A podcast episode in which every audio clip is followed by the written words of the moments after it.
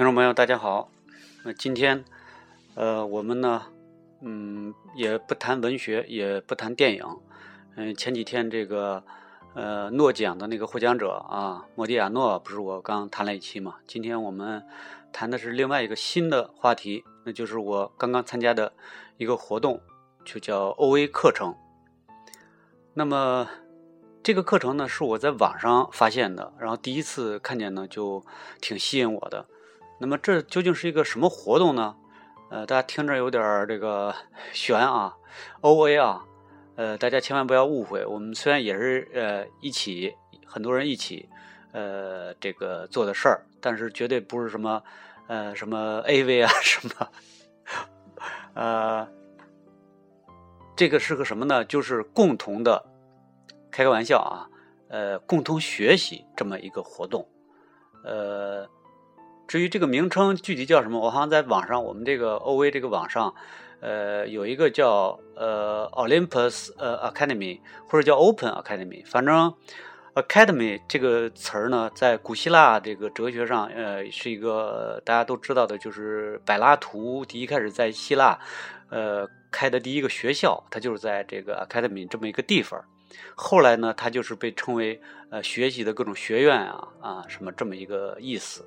那么我们这个 OA 呢，实际上就是一个大家在一块儿学习这么一个呃一一个活动。那么呃我们学的是什么呢？因为它是这个 OA 呢，它有呃有几个学科。呃，我们现在报名的呢是西方哲学。呃，比如以前还有过中国哲学，也有过这个什么中世纪史。呃，艺术与美这样的这个课题，都是大家呢感兴趣的人聚到一块儿，都按照一个教材，然后主要是通过呃大家的讨论、平等的分享和讨论进行的。呃，我乍一看见我就特别喜欢这个课程，后来我报名参加了这个西方哲学。大家可能是不是觉得哲学很玄啊？但是实际上，嗯，也不玄，是跟我们的每个人都是息息相关的。而且这个哲学里边有很多哲学家的事迹啊，什么都是非常有趣的。我认为不比那些大家看的大片儿或者什么什么，呃，别的游戏呃更乏味。它是比那个呃也不差。那么今天我就来介绍一介绍我今天呃参加的这一次 OA 活动，就是我们西方哲学。那么我们是在这个海淀不那海淀，我说可能有海淀的啊。呃，我怎么一提起哲学来就有点紧张啊？那么我们是在国贸的一个咖啡店里哎举行的，大约我们原来报名的恐怕有二十来人，那么今天来的呢大约有十来个人，呃，因为我们是这个已经是第加上一开始实验已经是第三次了吧，就是我们今天学到的是这个这个英国的经验主义，呃和这个启蒙哲学，那么大家可能听着我这个说哲学。呃，都有点悬哈，呃，有有点这个，我们这一帮人是不是有毛病啊？在一块儿竟然探讨哲学，现在大家都在忙着挣钱。那么我们，我觉得这一个人一生当中可能有这种人吧，可能有这种求知欲很强的人吧。呃，我觉得没有需需不需要什么理由，就是在一块儿觉得分享知识，真是觉得很快乐的。那么今天就是谈到的几个哲学家呢，一个是这个在经验主义里边是贝克莱和休谟，嗯，因为贝克莱本来那个今天介绍贝克莱的，原来想让他来介绍贝克莱的那位朋友没来，我就代替就介绍了一下贝克莱。大家呃可能对这个人呢不是太熟悉，但是喜欢哲学的人可能都知道，他一个非常重要的理论就是存在就是被感知，呃，用这个呃大白话说就是你没有。感受到的东西就不存在，呃，这个听着是不是有点悬啊？就是比如说，这个院子里有一棵树，如果你没看见的话，那么它就没有这棵树，就是说这棵树不存在。嗯，可能就是尊敬常识的朋友会觉得很荒谬啊，但是他们确实有这样的这个说法例子，比如说，他们就是经验主义有一种有一个说法，就是说，比如说你坐在火车上，嗯，因为他那个你坐在火车上是看不见车轮的，所以。呃，他就说车轮只有在这个到站以后，当你那个站起来看的时候，才能呃看见车轮。也就是说，所以他们得出一结论，就是车轮只有在车站停在站上的时候才存在。平常在走的时候是不存在的，这个很荒谬啊。呃，我也不太讨论这个是我们都讨论了什么了，因为这个是，嗯，你别看它很荒谬，但是很多这个哲学家去驳它还是驳不倒的。那么，呃，这里边有趣的就是有一个中国哲学家，非常有趣的中国哲学家叫王阳明，他有一个相似的说法。呃，从来没有一个我觉得中国哲学家把这个，呃，这个很抽象的问题表现的这么有趣。他有过这段话说。耳未看此花时，此花与耳心同归于寂；耳来看此花时，则此花颜色一时明白起来，便知此花不在耳的心外。嗯，几千年以前的王阳明竟然能够，呃，把一个跟西方哲学可以接轨的这么一个命题，就是呃，当你感受到一个东西的时候，一个东西可能才存在，表现的这么呃有趣。就是说，你不看此花的时候，这个此花可能就不存在；但是你一看此花的时候，突然这此花好像出现了一样。嗯，中国哲学家里边，王阳明我还是挺喜欢的。虽然我对呃不是特别有研究啊，我这儿就引用一下，呃，有呃喜欢这个呃这两个哲学都喜欢的，可以比较一下。我也我也不知道他们有什么相同和相似之处。那么在贝克莱呢有一个著名的实验，我这提醒我提醒了现场的大家来讨论，嗯，就是一个温水实验。那么是它是什么意思呢？就是说他一他的比如说一个人一只手是热的，一只手是凉的，然后他放的进了一盆温水当中。那么热的水呢就感觉到凉，那凉的手呢可能会感觉到热。那么于是这个贝克莱就说了，那么这个水不可能是又凉又热的。所以说呢，他觉得这个凉热是出于你个人手的感觉，也就是你心里的感觉。然后我们大家也是一块进行了一些形而上的思索啊。当然了，这个也得不出什么结论来。呃，我感觉这个需要我们以后再那个讨论吧。那么接着呢，我们就是进行了下一个，就是修魔。呃，修魔呢，我记着是我们这个这帮人当中的一个女孩儿嗯，叫孙仲，她呃负责给我们介绍这个修魔的这个生平啊，他的他的一些理论啊。但修魔很重要的一点就是他对这个整个知识，呃，除了感觉以外的知识的否定。嗯，大家听起来可能很奇怪，就是说他几乎把这个修魔真是个很狠心的人啊。也是个很厉害的人，他那个剑啊，几乎把世界上的一切东西全给就就知识全给就消灭了，因为在他眼里没有什么除了感觉以外，没有什么别的是确实的。你比如说，就作为呃，我我们这次讨论，我印象比较深的就是讨论这个作为知识的一个重要的一个基础的，就因果论。那么。修魔就基本上就否定了这个因果论，它什么意思呢？呃，比如说，呃，大家有时候会觉得，呃，如果我拿起了一个苹果，然后下一部分我如果咬这个苹果的话，肯定会有苹果的那个味道，呃，相连着，所以说我这个苹果就是造成我那个味道的原因，对吧？但是，呃，修魔不这样认为。修魔说，你之所以把这个原因导向了那个结果，只是因为你吃苹果和苹果的味儿是前后连续的。呃，因为你每一次吃的时候都得到了这，比如说你吃苹果吃了第一次吃得到那个味儿，第二次吃又吃了那个味儿，第三次吃还是那个味儿，于是你就认为它这这之间。有一个必然的联系，但是它实际上不是有必然的联系。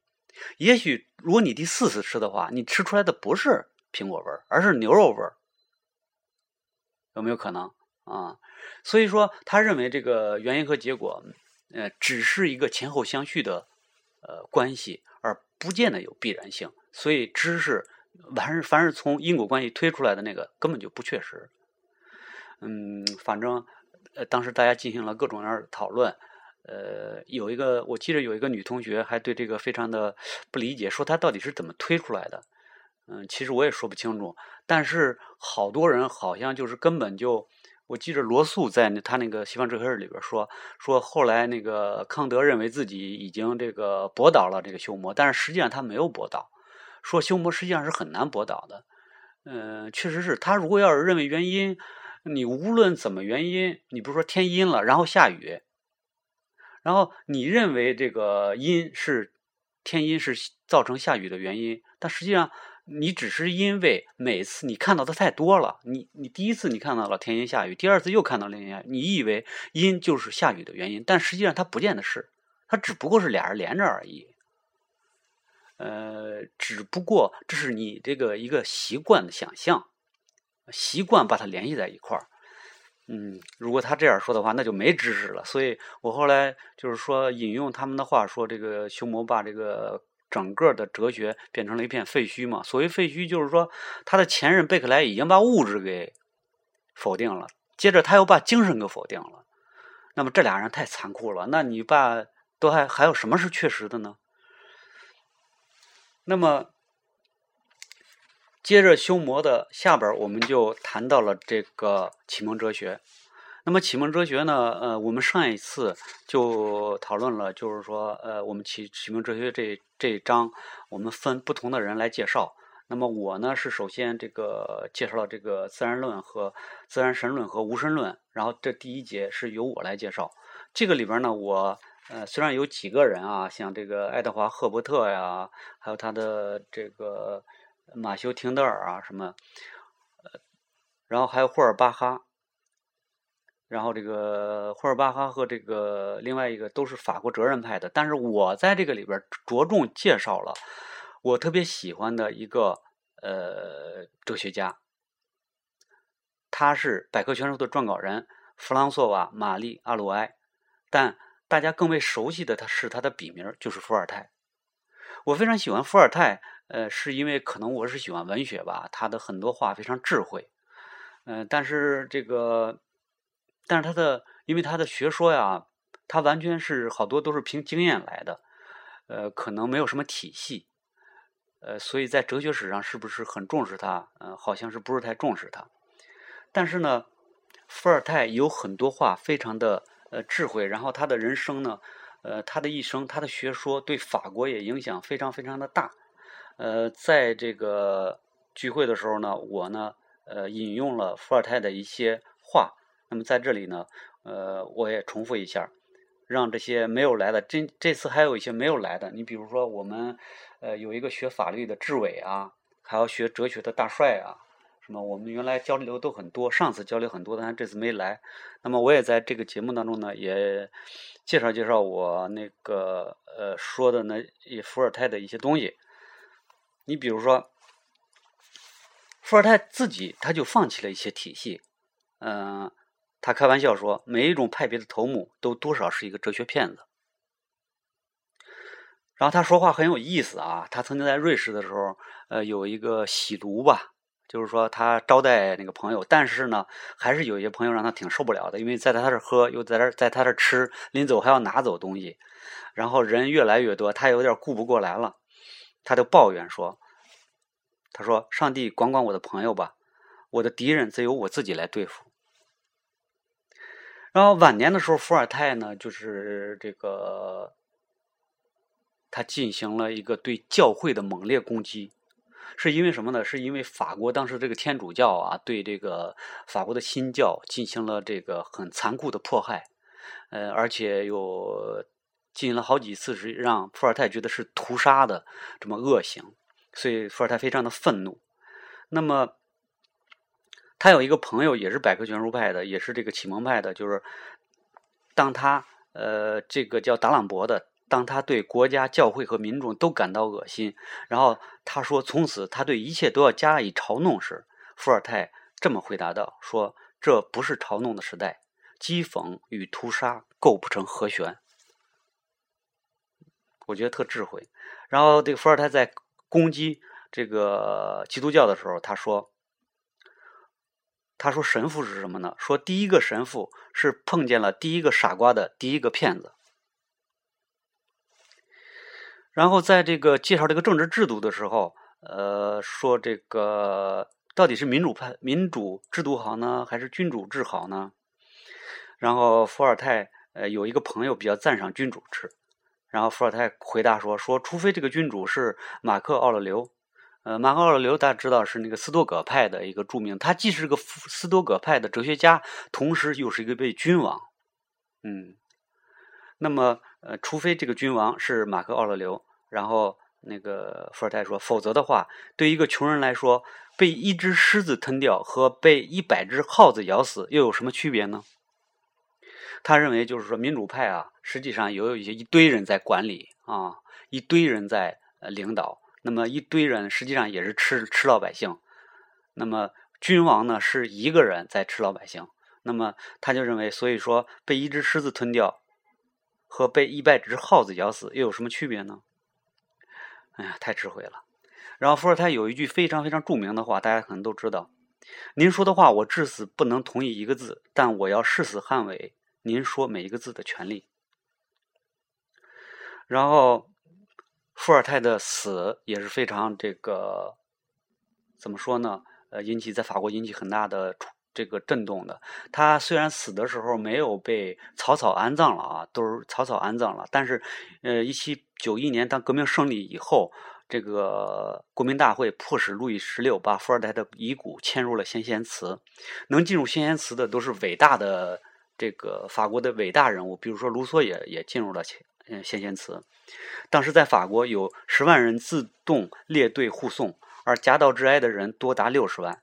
灵车上写着：“他给了人类心灵一个巨大的推动，他为我们准备了自由。”然后维克多·雨果说。只要提到伏尔泰，就等于概括了整个十八世纪的特点。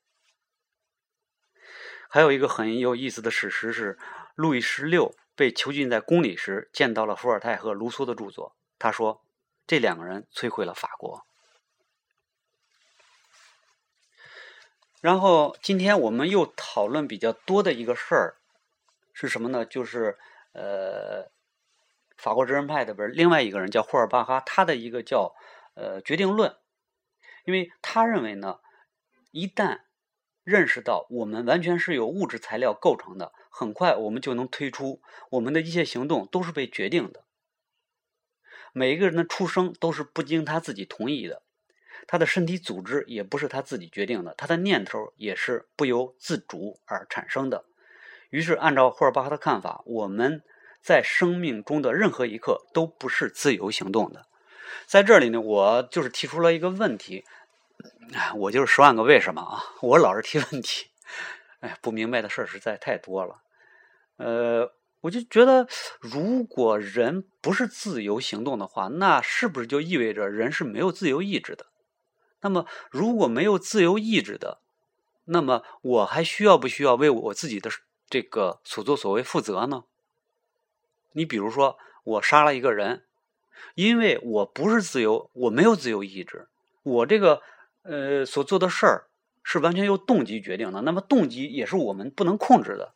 这个霍尔巴赫也这么认为，就是说我们的动机是我们不能控制的。那么既然我这些都不能控制，那么我有什么办法呢？我杀了人，那是由我的动机决定的。那么是不是我就不应该为我的杀人而负责呢？社会也不应该惩罚我呢？嗯，在这儿呢。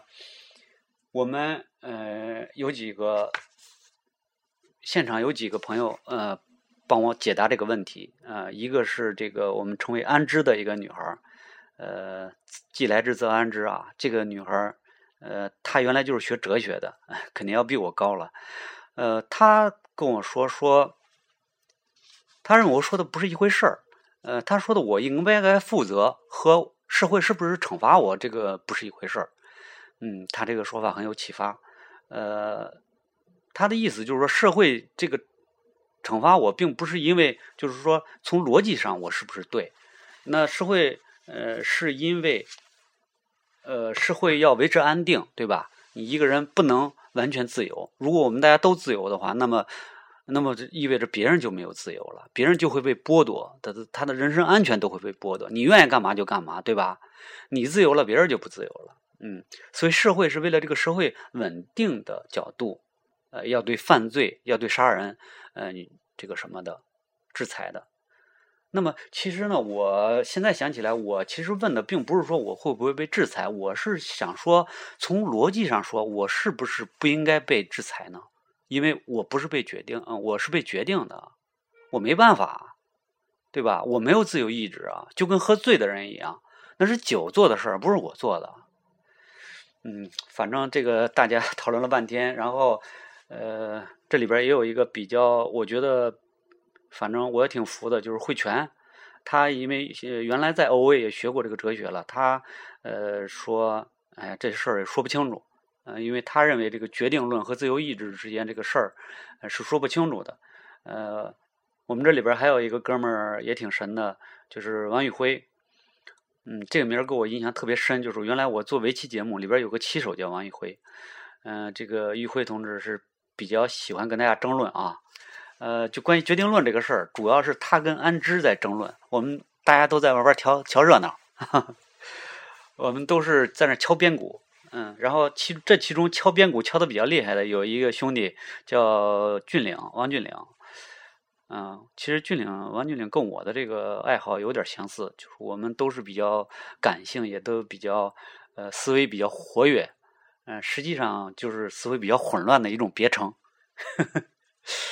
然后，王玉辉同志和安之同志这个在争论，就说这个决定论到底是决定的还是不是决定的？嗯，玉辉好像这个他不想承认是决定论，他嗯不想认为霍尔巴赫是对的，就是说总人总是还是有选择的权利吧？呃，然后安之的意思就是说，你那个选择，即使你那个选择也是被决定的。嗯，这个真是最后也没争论出什么结果来。但是，呃，后来有一个事儿是让呃王宇辉同志这个也没办法了。呃，就是我们这里边有一女孩晴霜，我认为她也是比较喜欢这个。其实我们也有点相似，就是说我们原来都比较感性。我原来是学中文的嘛，嗯，就我们现在挺渴望就是这个理智的这种思考的逻辑性的思考的。嗯，晴霜，他提供了一条这个材料，呃，就是国外有一种研究，呃，就是说人在选择之前啊，也是又被一些物理的东西所决定的。后来在吃饭的时候，慧泉提出了这个，找到了一个材料，就证明这一点。嗯，就是好像说是一个德国人说的，就是说，当比如说现场这个。我们吃饭的时候，那个桌上一个转盘，这个转盘要马上要转过来的时候，你然后拿起了筷子去吃那个东西，你这个行动是不是你的自由意志决定的？不是说啊，我看着那个我想吃，那是什么决定呢？是以前因为你有一个经验，就是说，当这个盘子转过来，你就应该拿起来去吃，然后你实际上是调动了你的脑子，调动了你以前的经验。从从而在脑脑子里边形成了一个一个东西，然后这个东西来指挥你的手，拿起了筷子去吃那个东西，是不是忒神了？哎呀，没办法，哲学就是就是这么神。但我觉得哲学真是很有趣的。那么接下来呢，我们其实今天一个重点是卢梭，就是在启蒙运动当中的一个卢梭。嗯，但卢梭呢，虽然他是启蒙。运动当中的呃一员，但是他同时也对这个启蒙运动嗯进行了这个批评，因为卢梭呃是比较强调本能的，本能和感情的，因为他跟大多数的这个百科全书派，就是这个启蒙派的想法是完全相反。嗯，你像伏尔泰啊，像他们狄德罗呀，像他们这个法国的这个哲人派，他们都是非常强调这个理智的。他们甚至对理智有一些过于，就是崇拜这个理智，甚至他们认为，如果人都完全的遵从理智、遵从科学，哎，他们强调这两点，科学和理智。如果大家都遵从这两点的话，也许人在几代人之间就会形成理想国，就像柏拉图所说的那种理想国就会实现。你说他们对理智有多么相信吧？但是卢梭恰恰相反，他强调的是感情。情感。那么，在他有一个著名的获奖论文叫《论艺术与科学》当中，就说明了这一点。呃，卢梭这个是由我们这里边的呃一个叫王俊岭和这个秦霜，他们俩人负责来给大家介绍的。呃，俊岭是来介绍，然后秦霜在那儿在在那儿补充，嗯，然后他们俩配合特默契。然后，呃。王俊岭就说：“这个卢梭的这个有重要有两点，一个是在呃他那个《论艺术和科学》当中介绍的，就是卢梭认为，到底科学和这个理智的这个理性这种进步，科学和风俗，呃这种进步，对艺术与科学的复兴是否有助于敦风化俗，有助于风俗的。”呃，向善和向好，这个卢梭的结论是不会，他是呃不支持这样的论据，因为他认为科学的进步往往会造成呃人的道德水平的下降，呃，甚至呃像艺术也会让人呃他都认为这对这个道德什么没什么好处。当然了，实际上他有一个，后来他们又指出，实际上他只是说，呃，这些东西科学和艺术不应该在人民当中普及，因为这样的人呢，说句实话，我觉得他是不是有点像这个中国那种愚民政策呀？呃，愚民政策就是说老百姓呃比较愚一点，好好统治，而这些事儿呢是应该有一些专家、有一些学者他们去做。然后其实很重要的是，今天我们这个讨论的这个。卢梭这个社会契约，呃，在这个社会契约当中呢，他们俩呢，就是我们介绍的这两个人呢，就是一个是强调了，就是卢梭对这个人个人自由这一点的肯定，是卢梭一个伟大的贡献。就是在卢梭之前，没有人这么在理智上去强调这个自由的重要性。就是人原来是自由的，在自然状态的时候，如果没有政府统治的话，人原来是自由的，你想做什么就做什么，人天生是自由的。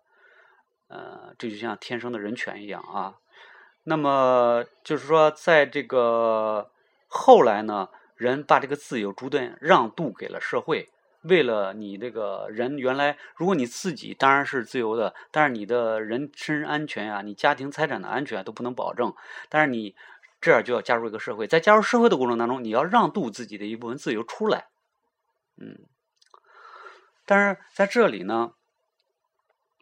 卢梭还有个很重要的观念，一个是就是说，他说这种自由是一种被强迫而自由。然后卢梭还有一个就是公义和众义这个概念是比较容易混淆的。后来我们就在讨论这样的问题。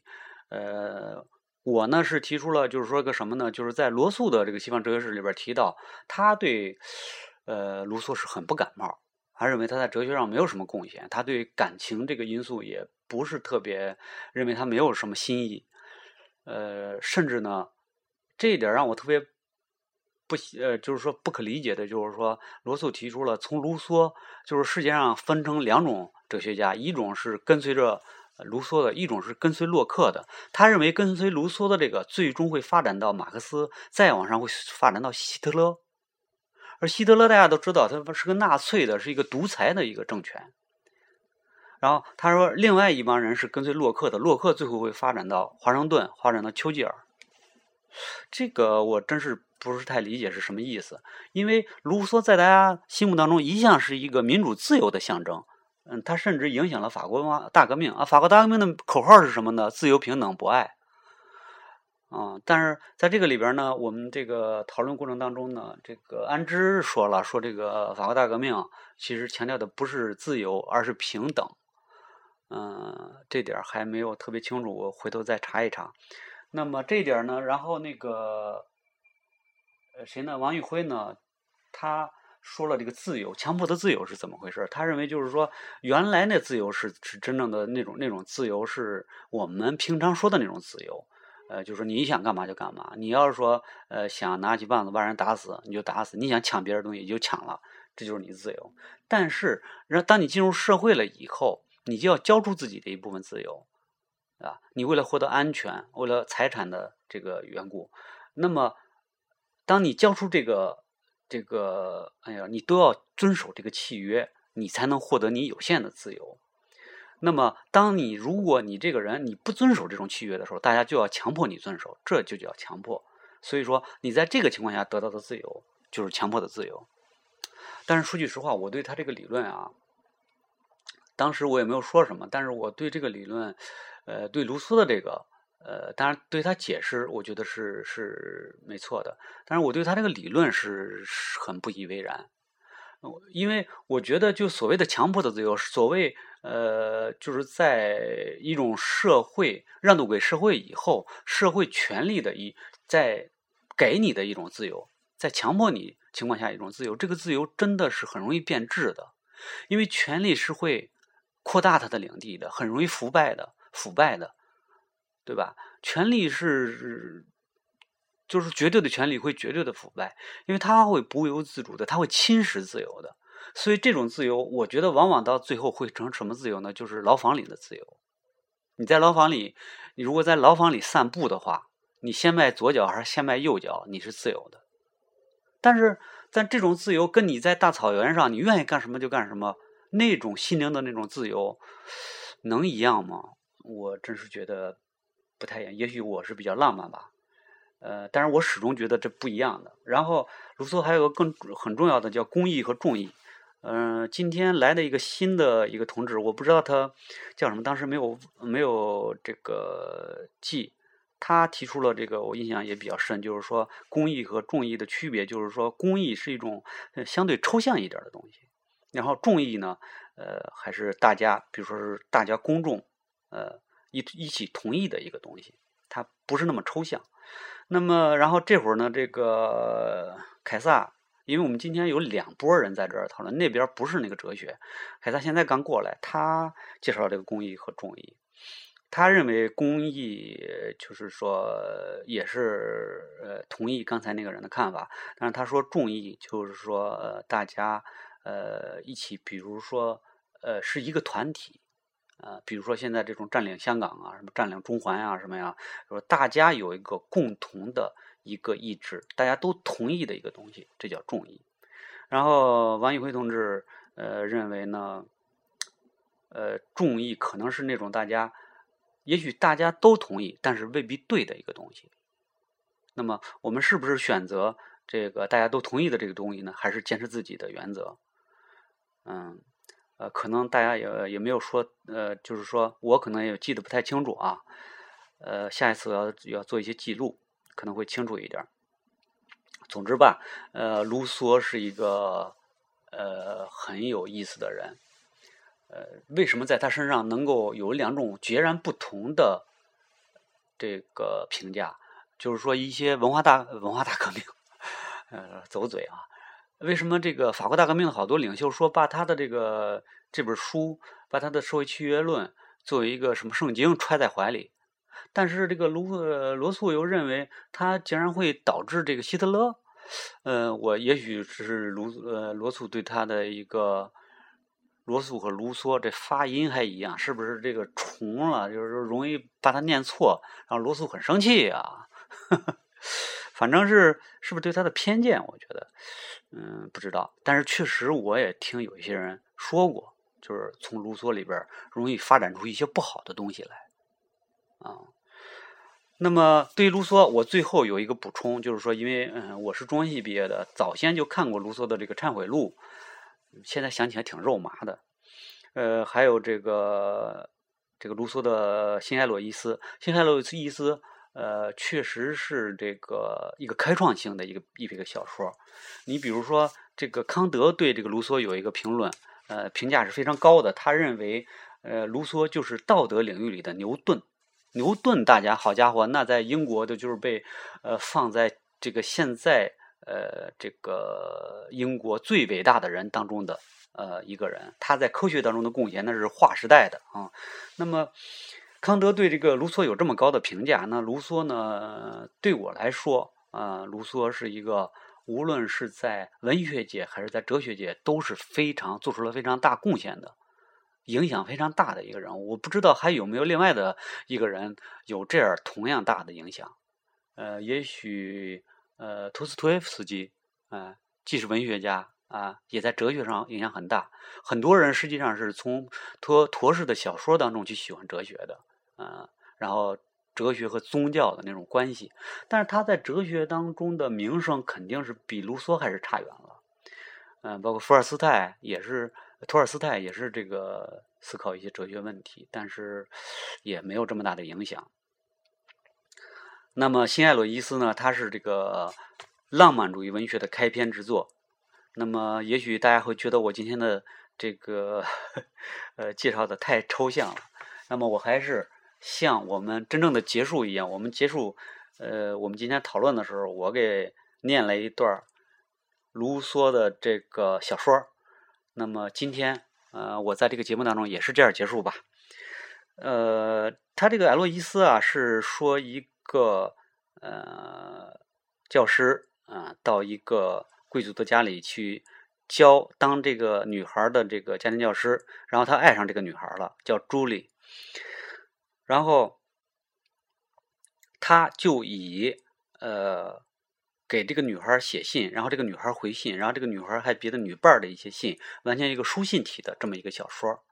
那么实际上，他可大家可能会想到歌德的这个。呃，少年维特的烦恼，实际上歌德的小说明显是受到这个谁的影响？呃，这个这个卢梭的影响。其实后来有很多浪漫主义的呃东西都受到这个卢梭的影响，但实际上我现在比起这个歌德的那个少年维特来，我认为还是这个就是说歌德要呃高于这个卢梭在文学上。哎，卢梭也永远写不出《浮士德》来。嗯，但是卢梭作为一个开山之作，嗯，就是说以前大家从来没有把感情作为这么重要过，就是呃，反正卢梭是贬低了理智，强调了这个情感，情感突破了这个理智。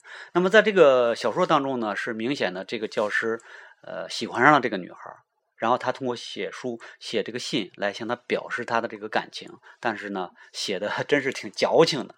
我觉得，你看，在这个书信的一第一开始，小说的开头，他就说：“我必须避开您，小姐。我已深切的感受到这，感受到了这一点。